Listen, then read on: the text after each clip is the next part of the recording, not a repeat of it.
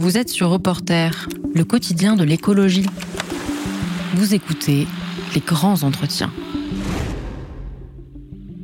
Bonjour François Ruffin. Bonjour Hervé.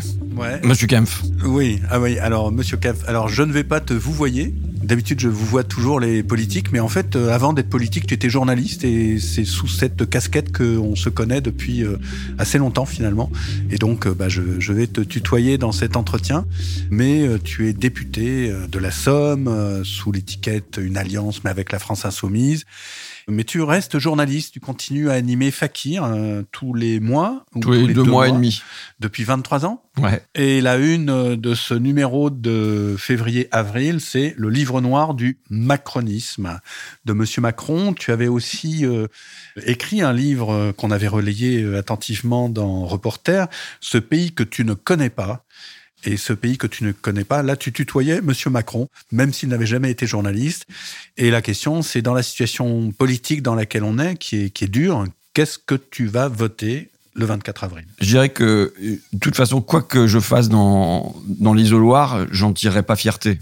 Donc, j'ai pas vraiment envie de l'étaler sur la place publique. Maintenant, comment on se retrouve dans cette situation? À savoir euh, un risque majeur pour la démocratie dimanche.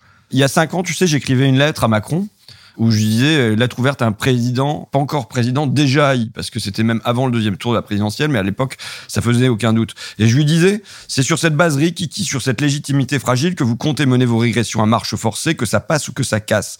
Vous êtes haï, monsieur Macron, et je suis inquiet pour mon pays, moins pour ce dimanche soir que pour plus tard, pour dans cinq ans ou avant, que ça bascule vraiment, que la fracture sociale ne tourne au déchirement. Vous portez en vous la guerre sociale comme la nuée porte l'orage, à bon entendeur. Il n'a pas entendu. Et on se retrouve même quand il y a eu euh, des alertes majeures type les gilets jaunes, il les a pas réglées par un compromis en se disant bon bah qu'est-ce qu'on lâche, qu'est-ce qu'on donne, euh, mais il les a réglés euh, par la LBD, par la matraque et encore la matraque c'était le volet le plus gentil. Et on se retrouve donc avec toute une France qui aujourd'hui en a encore plus marre qu'il y a cinq ans et en plus avec un espèce de référendum pour ou contre la retraite à 65 ans dans l'entre-deux tours. Je veux dire, c'est absolument euh, une situation catastrophique, quoi. Donc euh, maintenant, je suis euh, tout à fait. tu sais, j'avais écrit un bouquin sur le programme économique et social du Front National il y a déjà quelques années. Je l'ai revu là dans un quatre pages que j'avais intitulé L'autre candidate des riches, parce que je montrais tout ce qu'il y avait dans le virage social, avec des guillemets de 2012, qu'elle avait déjà effacé. Marine Le Pen. oui, comme je suis un très grand lecteur à la fois d'Emmanuel Macron et aussi de Marine Le Pen, je lis la totalité de son projet présidentiel, dans lequel il n'y a pas évoqué les, retraites, mais surtout dans lequel il n'y a pas évoqué McKinsey, euh, les multinationales, les firmes, les actionnaires, tout est concentré sur les assistés et les immigrés qui, dit-elle, font le malheur de la France, quoi. Et donc, évidemment, cette manière de diviser les, classes populaires, de chercher à mener une bataille entre pauvres plutôt qu'à regarder en haut, alors qu'aujourd'hui, dans l'entre-deux tours, elle mène une campagne à contrario de tout ce qu'elle disait jusqu'alors, puisqu'elle joue les petits contre les gros pour récupérer l'électorat de Mélenchon, qui n'était pas du tout dans son projet présidentiel. Par ailleurs, sur la réforme des retraites, puisque j'étais à l'Assemblée, j'ai fait des dizaines d'interventions sur le sujet, j'ai prononcé des milliers de mots. En totalité, en deux mois de débat, Marine Le Pen a prononcé cinq mots. Une phrase. Laquelle? Et vous pensez aux autres? C'est tout. Tu vois C'est tout ce qu'elle a dit en deux mois de débat à la fois en commission, dans l'hémicycle, c'est tout. Et aujourd'hui, ça serait celle qui va prétendre être la défenseur des travailleurs, des retraités. Non, c'est de la blague, quoi. Donc, évidemment, elle ajoute au mépris de classe le mépris de race. Donc, il n'y a aucune illusion sur le fait que mon vote n'ira évidemment pas à Marine Le Pen. Ça, on s'en doute. Mais est-ce que, euh, enfin, c'est bien de le rappeler, mais on, en est certain. Mais est-ce que tu vas voter blanc ou t'abstenir ou euh, voter euh, pour Monsieur Macron je, ferai ce que je veux.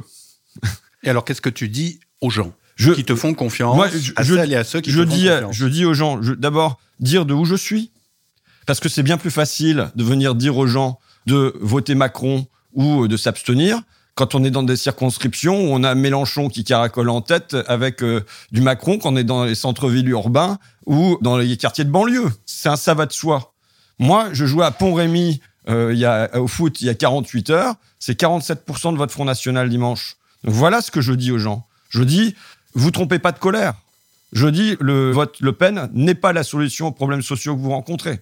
Voilà ce que je viens de dire. Mais est-ce que tu crains, puisque effectivement tu es élu et tu vas te représenter aux législatives dans la circonscription de Flix-et-Court, qui est à côté d'Amiens, et autant Amiens a voté pour Jean-Luc Mélenchon très mm, en tête, alors qu'à Flix-et-Court, comme tu viens de le rappeler, c'est Madame Le Pen qui est en tête. Est-ce que tu crains, si tu dis je dois voter Macron malgré tout ce que je déteste dans ce geste, pour éviter l'extrême droite, que des électeurs de ta circonscription disent bon bah il est comme les autres et je ne le crains pas d'un point de vue électoral. Je pense que qui touche à Macron aujourd'hui est cramé pour la suite. C'est-à-dire ben, c'est-à-dire que le fait d'avoir été euh, de se montrer en alliance avec Macron, ça tue euh, une alliance possible avec les classes populaires demain.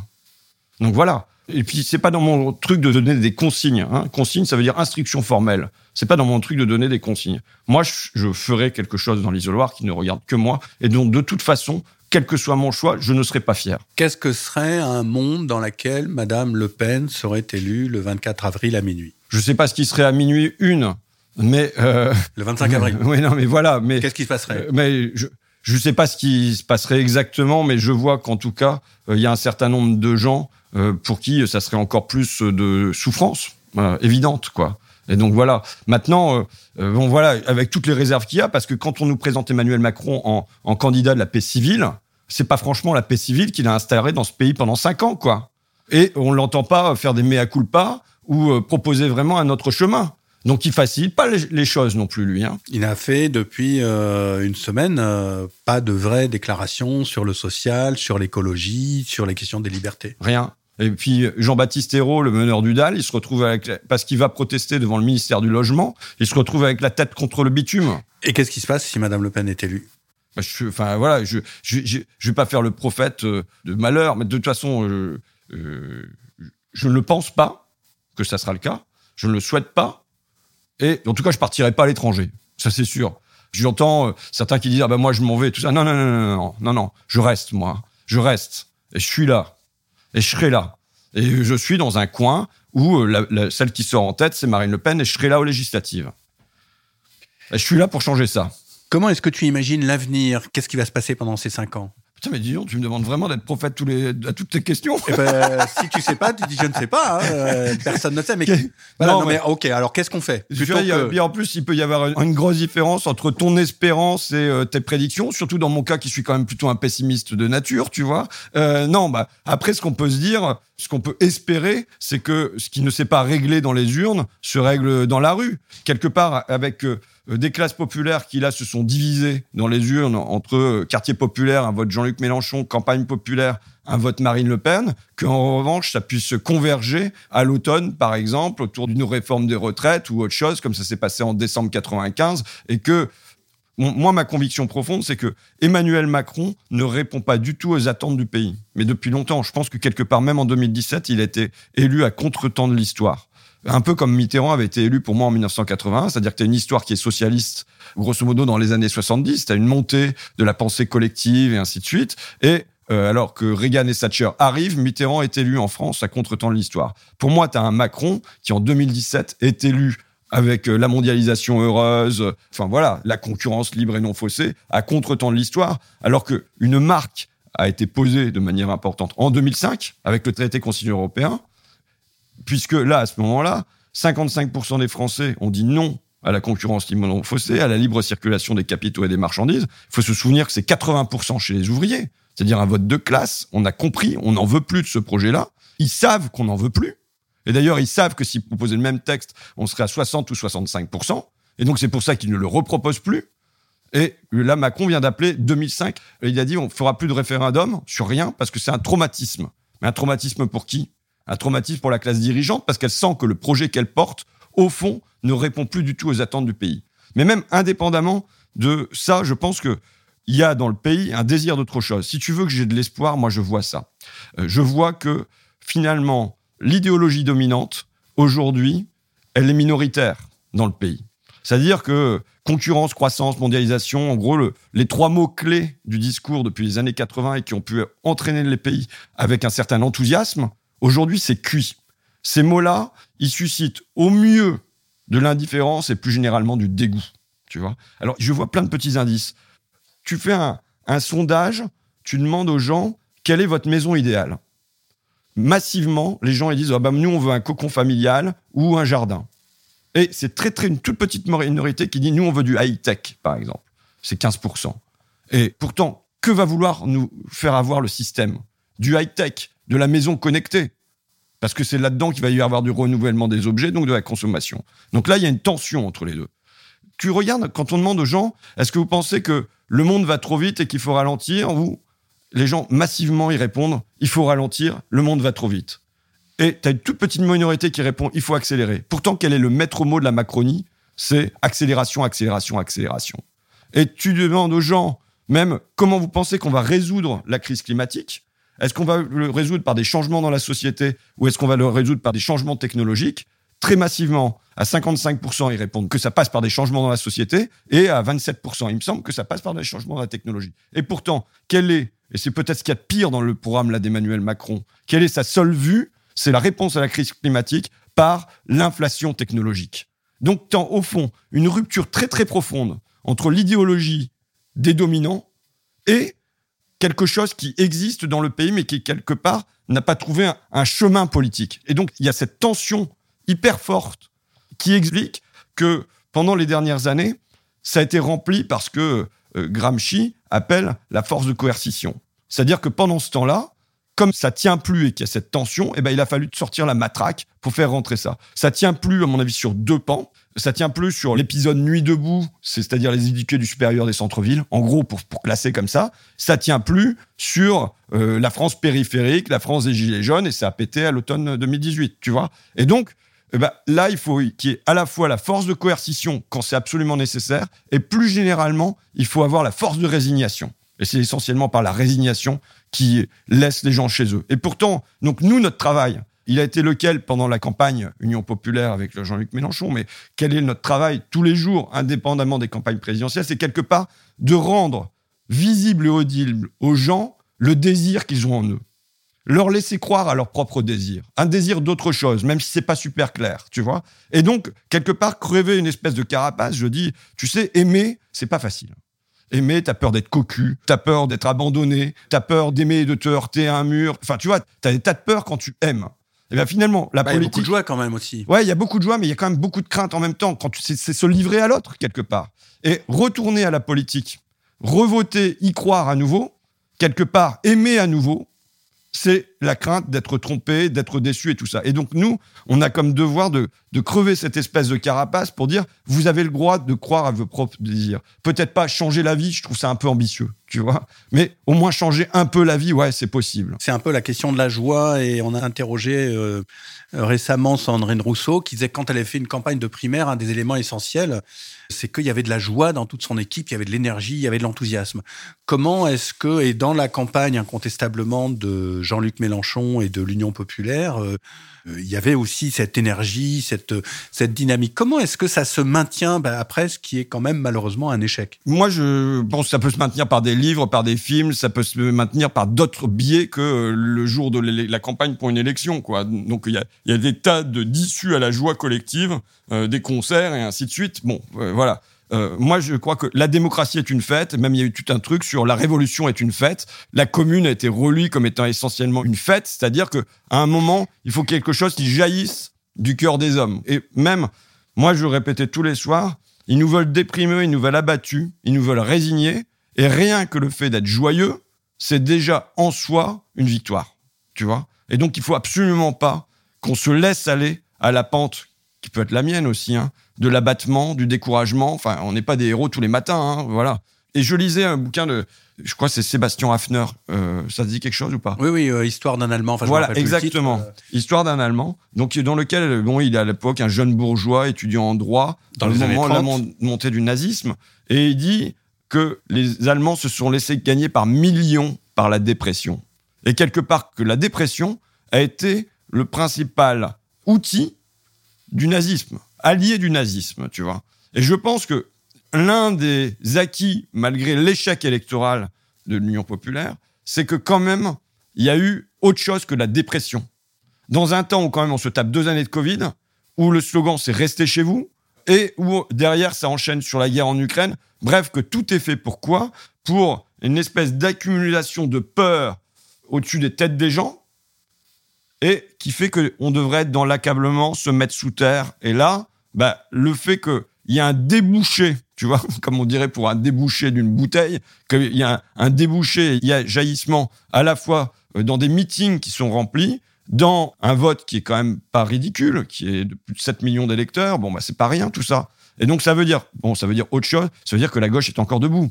Elle pourrait être liquidée, elle pourrait être enterrée. Je veux dire, après euh, Hollande et sa créature Macron, euh, je veux dire, si les gens, pour qu'ils aillent encore aimer un truc de gauche, c'est compliqué. Hein. Et eh ben là, elle existe. Tu vois, elle existe parce que elle fait corps aussi. Moi, je disais à un moment que ne serait-ce que faire corps ensemble sur la place publique, même pour jouer au volleyball, tu vois. Aujourd'hui, c'est un acte de résistance parce qu'ils nous veulent tellement chez nous, tellement atomisés, qu'il faut qu'on ait une reprise de l'espace public. Là, elle s'est produite quand tu vois des foules avec des dizaines de milliers de personnes sans chipoter sur les chiffres. Mais ça veut dire qu'il y a encore quelque chose qui est vivant dans le pays et que on ne va pas le laisser aller sur la pente de la dépression. Il y a aussi l'éco-anxiété, c'est-à-dire que peut-être pas pour tout le monde, mais enfin pour les jeunes, et pas que jeunes d'ailleurs, mais qui font vraiment attention à la question écologique et à la question climatique, il y a une éco-anxiété parce que euh, qui naît non seulement de ce que l'on sait par les rapports scientifiques et l'évolution du climat, de la biodiversité et des pollutions, mais aussi une sorte de sentiment d'accablement de voir euh, des partis qui ne le prennent absolument pas en compte, que ce soit euh, Monsieur Macron ou Madame Le Pen.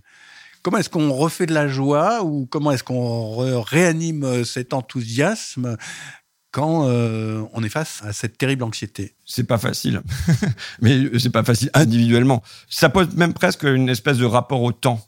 C'est-à-dire que moi, je me suis toujours euh, considéré dans un espèce de temps long. Tu sais, euh, les libéraux, Hayek et compagnie, pour l'emporter, il leur a fallu un demi-siècle pour que leurs idées entrent dans les faits. Et quelque part, je nous voyais dans une espèce de bataille culturelle qui fait que on a un demi-siècle pour, partant d'idées, euh, davantage de protectionnisme, en, régulation, machin, on arrive à le, en faire du pouvoir et à transformer un peu la vie des gens, tu vois. Donc ça, c'est un rapport au temps long. Et ce que produit l'arrivée du climat, c'est que tu peux pas te dire que tu vas être sur un truc de cycle, il va y avoir des hauts et du bas. C'est-à-dire, c'est une courbe. Je suis obligé de le dire puisqu'on à la radio. c'est pas une courbe d'ailleurs, c'est une droite, paf, qui descend. Ce qui est détruit ne sera plus reconstruit. Et donc, ça induit un rapport au temps qui devient différent. De manière paradoxale, on me disait hier, il y a l'urgence du temps long. Et c'est évidemment paradoxal. Mais si on se laisse aller à l'injonction à l'urgence permanente du pouvoir, parce que le Covid est géré avec une espèce d'urgence permanente et ils nous veulent comme des poissons rouges, on fait un tour dans le bocal et on pense à autre chose. Si on fait ça, on va être dans le solutionnisme technologique le plus immédiat et au fond dans l'impuissance. Donc il y a pour nous la nécessité de malgré tout reposer le temps long. Et je crois que, tu sais, moi, je suis plutôt le pessimisme de la lucidité, l'optimisme de la volonté. Donc, si tu veux, tous les jours, je vois plein de raisons d'être pessimiste, à la fois sur le terrain du climat, mais même chez les gens que je rencontre, tu vois. Je considère que comme reporter, j'ai les pieds dans la gadoue et les gens, ils ont les pieds dans la gadoue, ils sont dans la résignation et tout ça, et que j'ai comme contrepoids des penseurs qui viennent me montrer le ciel, un horizon qui peut paraître un peu fou, un peu farfelu, mais qui te permet de poser une espérance sur le réel, quoi. Et je crois qu'il y a la même nécessité quand même sur le terrain écologique, c'est quand bien même je vois bien les nuages noirs qui s'avancent vers nous, de quand même chercher, euh, tu vois, à proposer un autre horizon. Tout en sachant que, je le dis parce que je le pense, les ferments d'autres choses sont là. C'est comment on les fait surgir quelque part.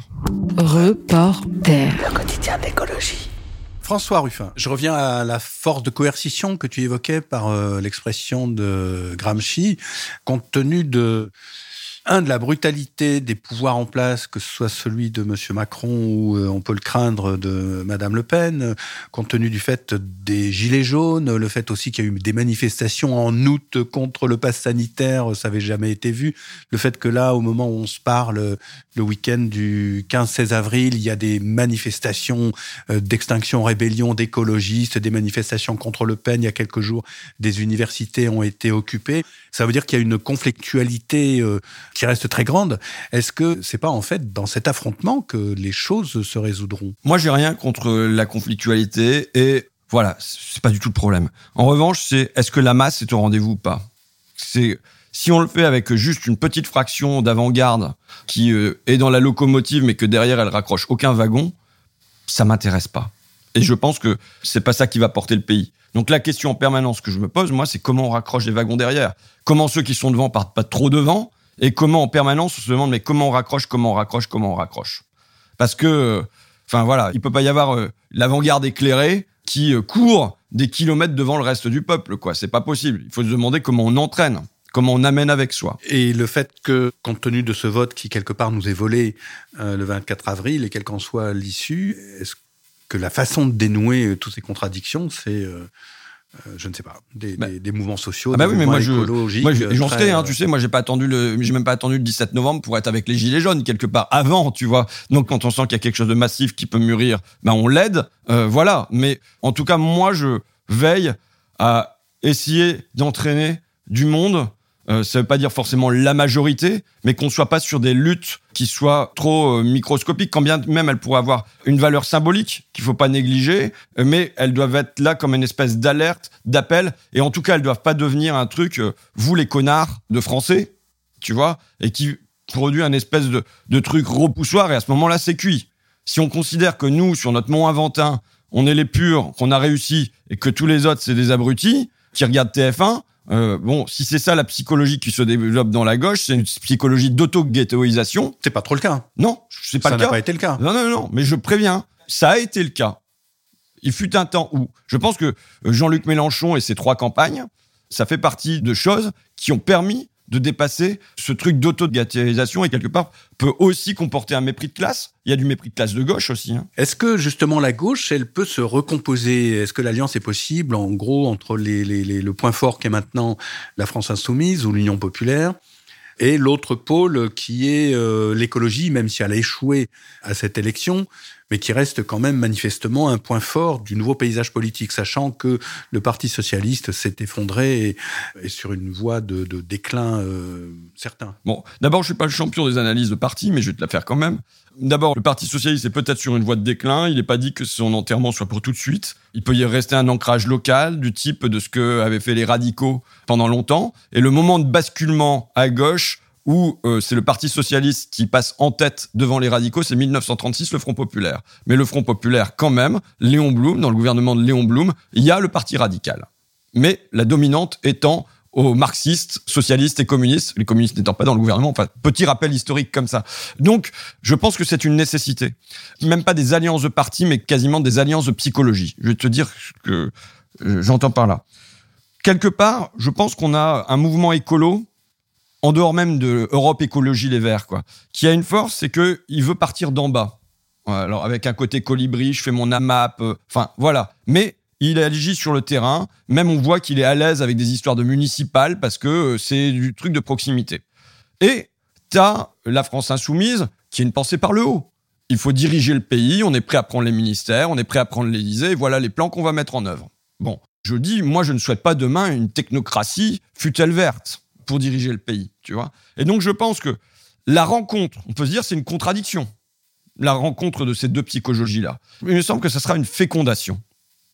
Ça sera une fécondation parce que c'est par, non pas l'opposition entre penser le haut et penser le bas, mais par la rencontre des deux qu'on parviendra à faire quelque chose de beau dans le pays. Je prends un exemple qui est pour moi la sécurité sociale.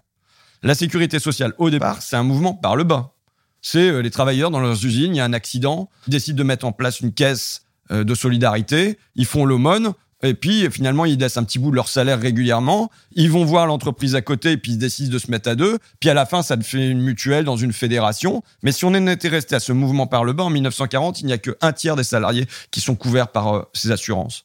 Vient le mouvement par le haut, Ambroise Croizat, ministre des Travailleurs à la Libération, qui décide là de venir généraliser à tout le pays, à tous les salariés, ce qui avait été fait par le bas. Mais quelque part, je pense que Ambroise Croizat le Parti communiste et le pays, il n'y aurait pas cru s'il n'y avait pas eu d'abord cette imagination ouverte par le bas. Et quand bien même il l'a fait par le haut, il a continué de s'appuyer sur le bas de deux manières. D'une manière négative, en prévenant la classe dirigeante, René Pleven à l'époque qui est, qui est au gouvernement, en lui disant attention, vous voulez bloquer ma réforme de la sécurité sociale. Ok, il y a 5 millions d'adhérents, me semble-t-il, à la CGT. Les communistes sont sortis des maquis avec des fusils. Qu'est-ce que vous voulez pour le pays?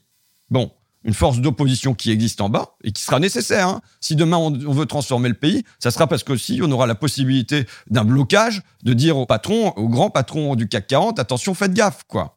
Et il s'appuie dessus de manière positive aussi, en demandant aux, gens de la CGT d'aller chercher les feuilles d'arrêt maladie parce que les gens n'étaient pas du tout habitués à ça, euh, de construire les premières caisses primaires d'assurance maladie. Donc moi, je pense qu'il faut penser que la rencontre sur le plan écologique d'une pensée dirigiste, et diriger, c'est bien, par le haut, et de volonté d'en bas, ne doit pas être pensée comme une contradiction, mais au contraire comme une possibilité de dépassement d'une contradiction.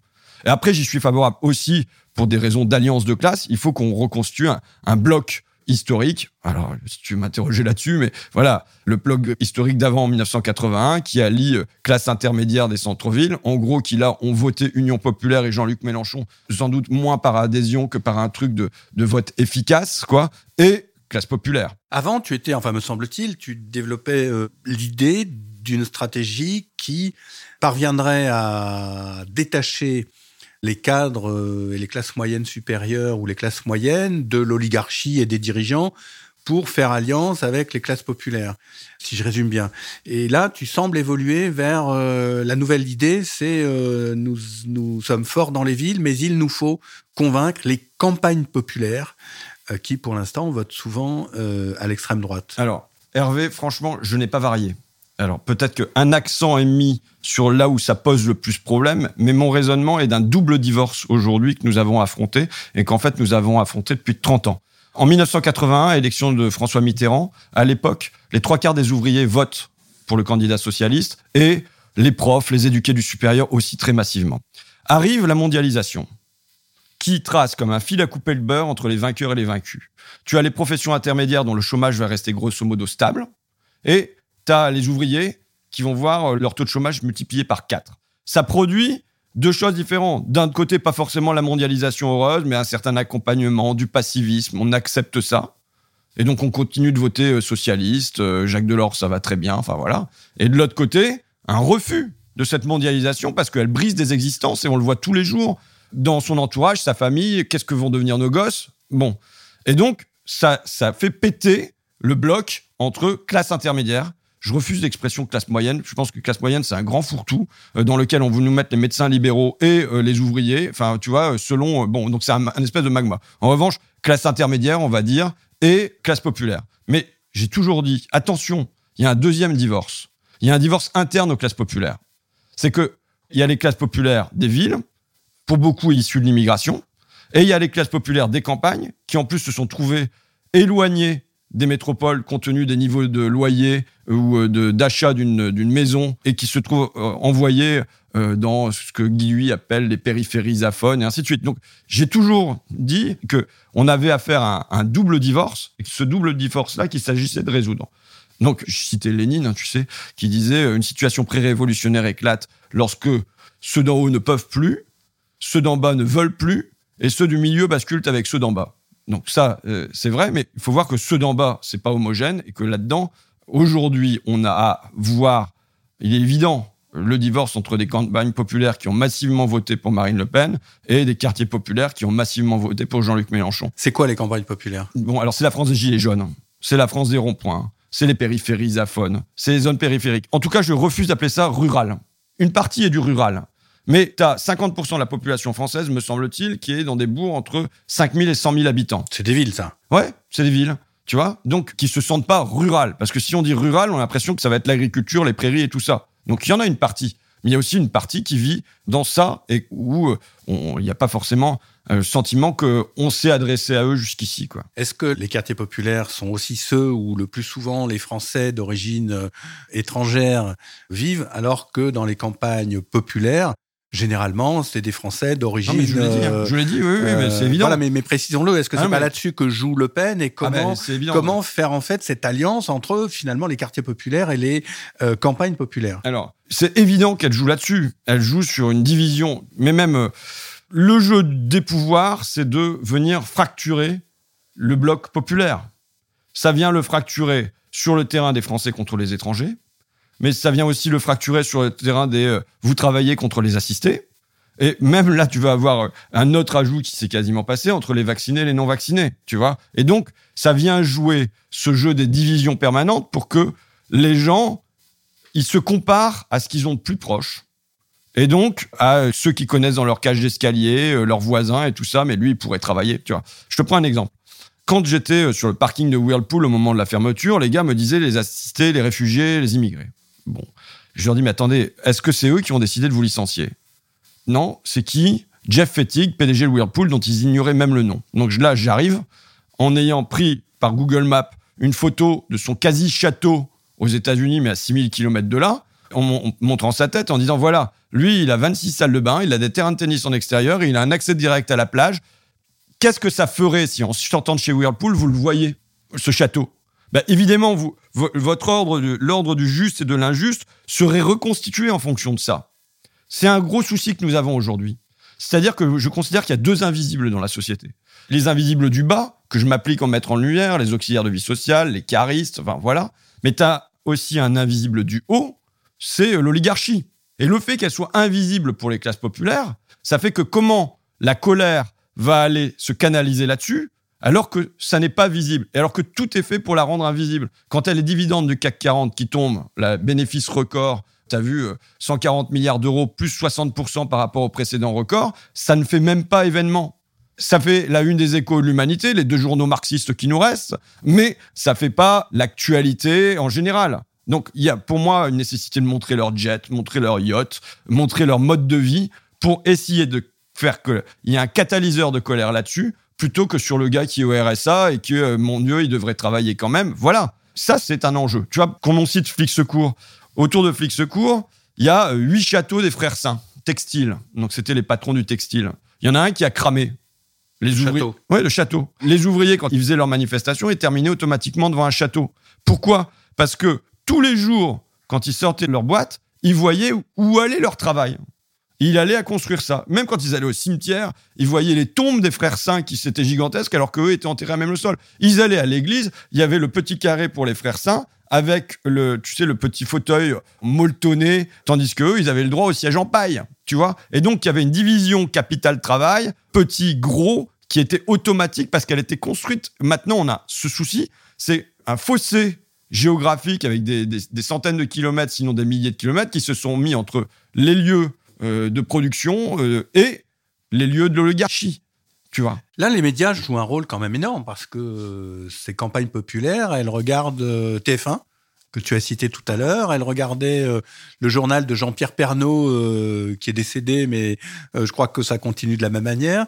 tu cites aussi le journal marxiste Les Échos. Qui est assez peu lu à Flic Secours, hein, dans l'ensemble. Voilà, c'est ça. Mais bon, c'est de l'ironie, propriété de Bernard Arnault. Enfin, ce que je veux dire, c'est que le, le, jeu des médias, qui est un petit peu toujours oublié dans le débat politique, il joue énormément. C'est TF1 qui fait une projection du monde très particulière. C'est euh, CNews, BFM qui euh, pousse l'extrême droite de manière forte. Le Figaro aussi, mais lui, il touche la bourgeoisie. Enfin, comment est-ce qu'on fait aussi pour euh, faire grandir les ferments dont tu parlais quand euh, la représentation globale du monde est faite par ces médias qui contribuent à invisibiliser l'oligarchie et les rapports de pouvoir? Alors, d'abord, faut pas prendre les gens comme étant des éponges automatiques de ce qui est balancé dans les médias non plus. Tu regardes, sinon on n'aurait pas eu 55% pour le non au traité constitutionnel européen et 80% chez les ouvriers qui, euh, sans doute, regardent massivement TF1. Et alors qu'on le sait très bien, à l'époque, les grands médias, les grands patrons, ils étaient favorables au oui. Et il faisait campagne pour le oui. C'est un cas, je dirais pas particulier, mais maintenant ça date de 2005. Euh, on est 15 ans après. Euh, même la configuration générale des médias et le rapport. Non, je suis pas d'accord, Hervé. La configuration générale des médias en 2005, tu sais, j'écris les petits soldats du journalisme bien avant ça, mais elle est déjà catastrophique. Elle est déjà dans une hyper concentration. C'est déjà Bouygues qui a TF1. Et même, je dirais que la pensée unique est bien plus puissante à l'époque qu'elle ne l'est aujourd'hui. Parce que les sites internet, dans leur diversité, les pages Facebook, cette info-là, elle vient percuter les médias dominants et les obliger à dire des choses que jamais ils auraient dit. Moi, il me semble que le paysage médiatique est moins verrouillé aujourd'hui qu'il ne l'était en 2005. Euh, voilà. Donc, de toute façon, je veux dire, je peux continuer à écrire des bouquins sur les médias, sur de qui sont la propriété, sur qui travaille à l'intérieur, enfin, sur comment est faite l'actualité. On peut continuer de faire ça, mais c'est un état de fait Donc on doit le prendre en compte. Et donc on doit essayer de peser là-dessus en continuant à dire ce que nous on ferait si on voulait libérer l'information, que ça soit plus détenu par le capital, mais peut-être que ça soit des sociétés de journalistes qui, avec des sociétés euh, de lecteurs, d'auditeurs, de téléspectateurs, viennent être conseil d'administration des entreprises. On peut poser tout ça, mais aujourd'hui, on a un état de fait que c'est Bolloré, euh, Drahi, Niel, maintenant la Gardère est sortie de là, Bouygues, Arnaud qui possèdent ça. Donc, qu'est-ce qu'on fait face à ça? Bon, eh ben, Peut-être qu'il y a des espaces où on doit aller sous certaines conditions chez eux, mais on y va, parce que c'est quand même là qu'on s'adresse aux gens. Il y a nos espaces à construire, et, voilà. Et après, moi, je suis condamné à avoir une certaine confiance dans le fait que les gens ne sont pas seulement des éponges. Reporter. Le quotidien d'écologie. François Ruffin, dans un autre domaine, euh, il y, a un clivage qui joue sur la question numérique et la technologie que tu as évoqué, le, projet technocapitaliste de M. Macron et la numérisation généralisée, l'augmentation de la consommation électrique, la 5G, l'intelligence artificielle, etc. Est-ce que c'est pas un clivage fort dans la mesure où c'est un projet qui semble séduire une partie des jeunes urbains, une partie euh, des euh, classes intermédiaires, alors que peut-être dans les campagnes populaires, euh, cette imposition forte, voire brutale de l'impératif numérique est très mal vécue. C'est évident, moi, quand je vais dans la mairie de l'Étoile, bon, on me parle de ça. Que pour faire L'Étoile, c'est quoi, pardon? C'est un bled chez moi. D'accord. bon, mais voilà. Il y a la place de l'Étoile euh, pour euh, ah, non, Parisiens qui sont au courant. D'accord. Mais euh, donc, voilà, on me parle de ça, c'est-à-dire, bon, bah, je veux aller à la retraite. Avec la CARSAT, c'est l'enfer parce que on peut plus voir personne, on peut même plus avoir quelqu'un au téléphone. Il faut envoyer tous nos bulletins en les scannant, et donc c'est euh, l'enfer parce que en fait à un langage administratif qui est déjà abscon s'ajoute le langage informatique d'habitude on avait un agent en face de soi qui nous aidait à nous dépatouiller du langage administratif, tu vois. Mais au fond, je pense que quand je vais dans les quartiers populaires, j'ai la même chose. Je dirais pas ça sur toutes les thématiques hein, pour réunir les gens. Mais je vais dans des assos et quartiers populaires et les gens ne font pas leur demande de retraite. Ils mettent six mois, un an à la faire tellement ils voient ce qu'ils ont devant eux. Tu vois Pas tous, hein, mais enfin ça arrive. Que maintenant, il faut s'actualiser à la CAF euh, encore plus régulièrement pour toucher ces appels et c'est un obstacle pour les gens. Et donc, on me le raconte, mais j'ai des témoignages. Ça veut dire que là, il y a une question infrapolitique qui n'est pas présentée comme étant politique, alors qu'elle est éminemment politique. Pour moi, il y a presque un sentiment de souffrance chez les gens, d'un éloignement de la République. Parce qu'on ne peut même plus accéder à un humain dans les services publics qui nous aide à nous dépatouiller avec ça. Et donc là, je pense qu'il y a une question. Alors, tu vois, quand je dis ça dans les meetings, tout de suite, je suis applaudi.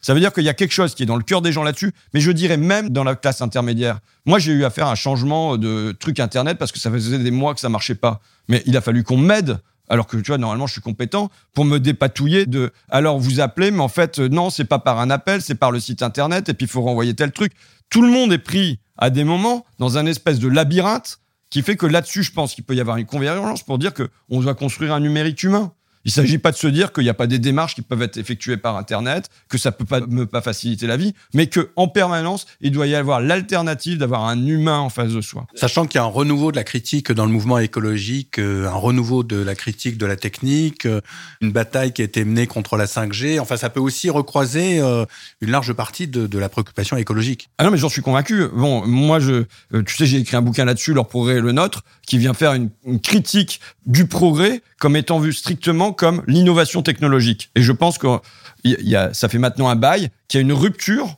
entre le progrès humain et l'innovation technologique. Ça ne veut pas dire qu'il n'y a pas des innovations qui peuvent pas apporter du progrès humain, mais en tout cas qu'il n'y a plus une synonymie, il n'y a plus une équivalence automatique entre progrès technologique, innovation technologique et progrès humain. Et même, on le voit bien, le réchauffement climatique, c'est quand même à la puissance 1000, c'est la puissance de l'innovation technologique qui se retourne contre l'humanité. Donc c'est évident à travers ça que toute innovation technologique n'a pas à être mise en place automatiquement dans la société et qu'il doit y avoir le filtre de la démocratie qui se demande qu'est-ce qu'on en fait est-ce qu'on prend, est-ce qu'on prend pas On en prend pour quels usages On le prend pas pour quels usages Tandis que là, la pensée macroniste est une pensée terrifiante. Au fond, ce que je pense aujourd'hui, c'est que les classes dirigeantes ont acté notre suicide. Tu vois? C'est nouveau presque, mais là, c'est ce que je sens. C'est que au fond, ils ont acté que c'était foutu.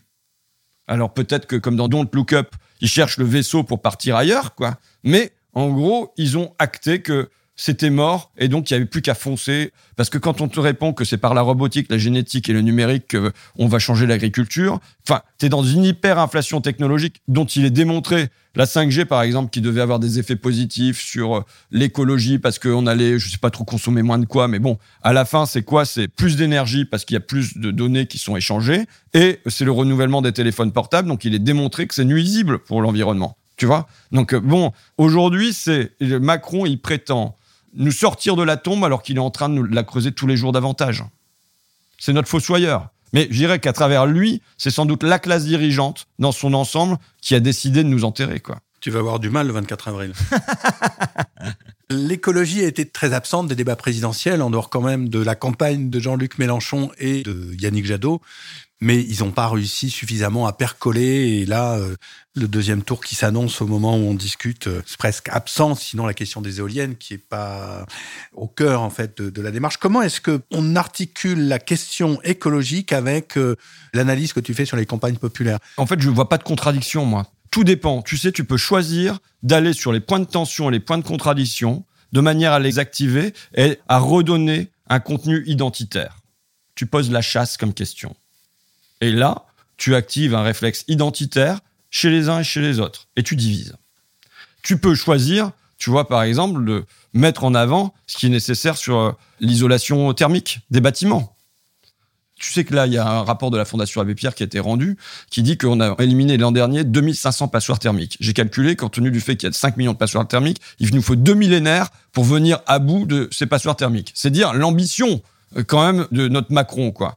Bon, évidemment, moi, je pense que se dire qu'on investirait massivement là-dedans, j'ai dis une connerie, hein, d'accord? Je refais pas le programme, mais euh, dire que même les propriétaires qui sont riches, on leur paye l'isolation thermique.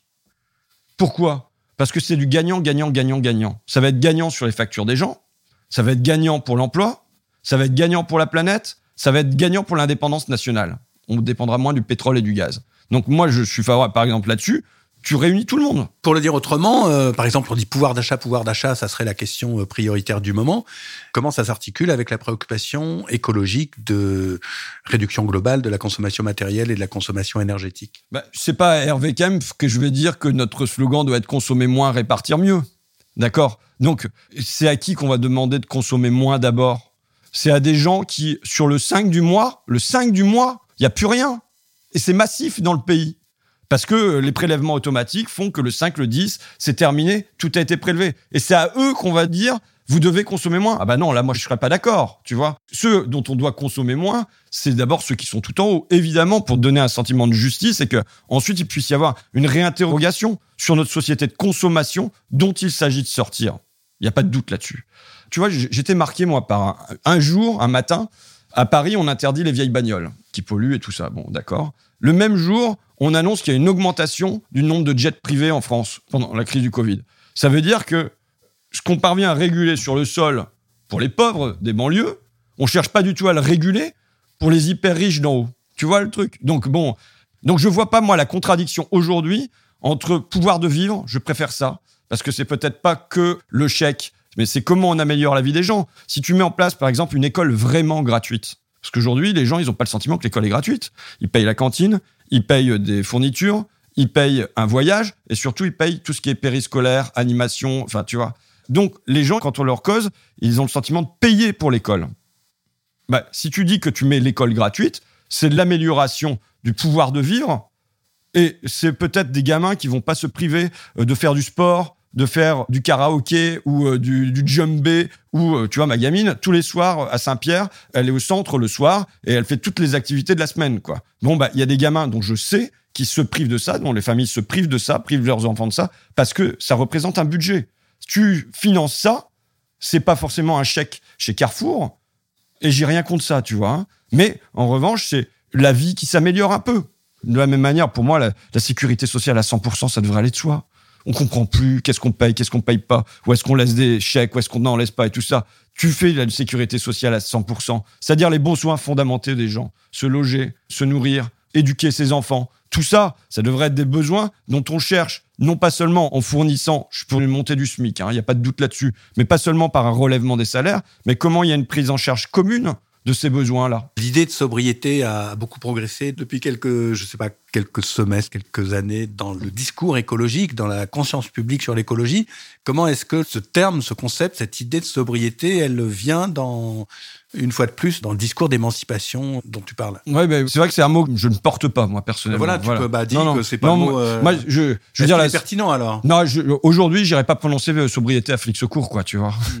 Euh, j'irai pas prononcer à des gens qui euh, galèrent, quand même clairement, dire voilà, il faut être plus sobre dans l'existence. Non, ça va, quoi. La sobriété, je la vois bien s'appliquer tout de suite et massivement. Tu sais, moi, je, je pense qu'il faut passer à une logique de quota, mmh. parce qu'il faut construire des planchers, des plafonds. Il faut qu'il y ait un plancher minimal pour les gens et qu'ils aient accès à un certain nombre de biens communs. Et il y a un plafond. Parce que c'est pas parce que tu as le porte-monnaie qui est rempli que tu as le droit de polluer la planète dix fois plus que les autres. Tu vois, c'est pas le carnet de chèques et le compte en banque, ça légitime pas le fait que tu pourrisses la planète pour les autres. Bon, euh, donc je suis sur une logique de plancher et je pense qu'il y a plein de gens dans mon coin pour qui le plancher est trop bas et il s'agit de le relever et pas de venir leur donner des leçons sur la sobriété. Dernier point, euh, je reviens un petit peu à l'évolution de la gauche, de l'Union populaire, de tout ce qui va se passer. On, on va voir aussi. Jean-Luc Mélenchon a joué un rôle important dans l'histoire de la gauche, tu l'as dit, mais il va, enfin je ne sais pas ce qu'il va faire, j'en ai aucune idée, mais j'imagine qu'il pourrait transmettre le relais avec intelligence, comme un sage qui a fait un énorme boulot et qui laisse une nouvelle génération. Et il y a des gens extrêmement brillants euh, à la France insoumise et dans d'autres partis, dont toi. Comment tu imagines euh, cette question personnelle Et après tout, la politique, c'est aussi de l'humain? Oui, je pense qu'il faut qu'on soit un orchestre. Voilà, et dans un orchestre, ben, il y en a qui jouent de la flûte, il y en a qui jouent euh, de la contrebasse, et puis il y a une partition plurielle qui est jouée. Après, la partition plus soliste, même s'il était entouré, de Jean-Luc Mélenchon. moi, tu sais, pourquoi je suis devenu député? Bon, d'abord parce que je crois à la règle commune qu'on se fixe et qu'on respecte. Je crois à la loi et que c'est comme ça qu'on change la société. Même si je sais que la loi se fait pas à l'Assemblée nationale. Mais aussi parce que quelque part, je suis un écho d'une histoire. Moi, j'aime la Révolution française et je l'aime par son pluralisme. C'est-à-dire que c'est pas une figure. Évidemment, il y a la figure centrale de Robespierre, qui est grosso modo un point d'équilibre, quoi qu'on en pense de la Révolution française. En tout cas, je reste le concevais comme tel.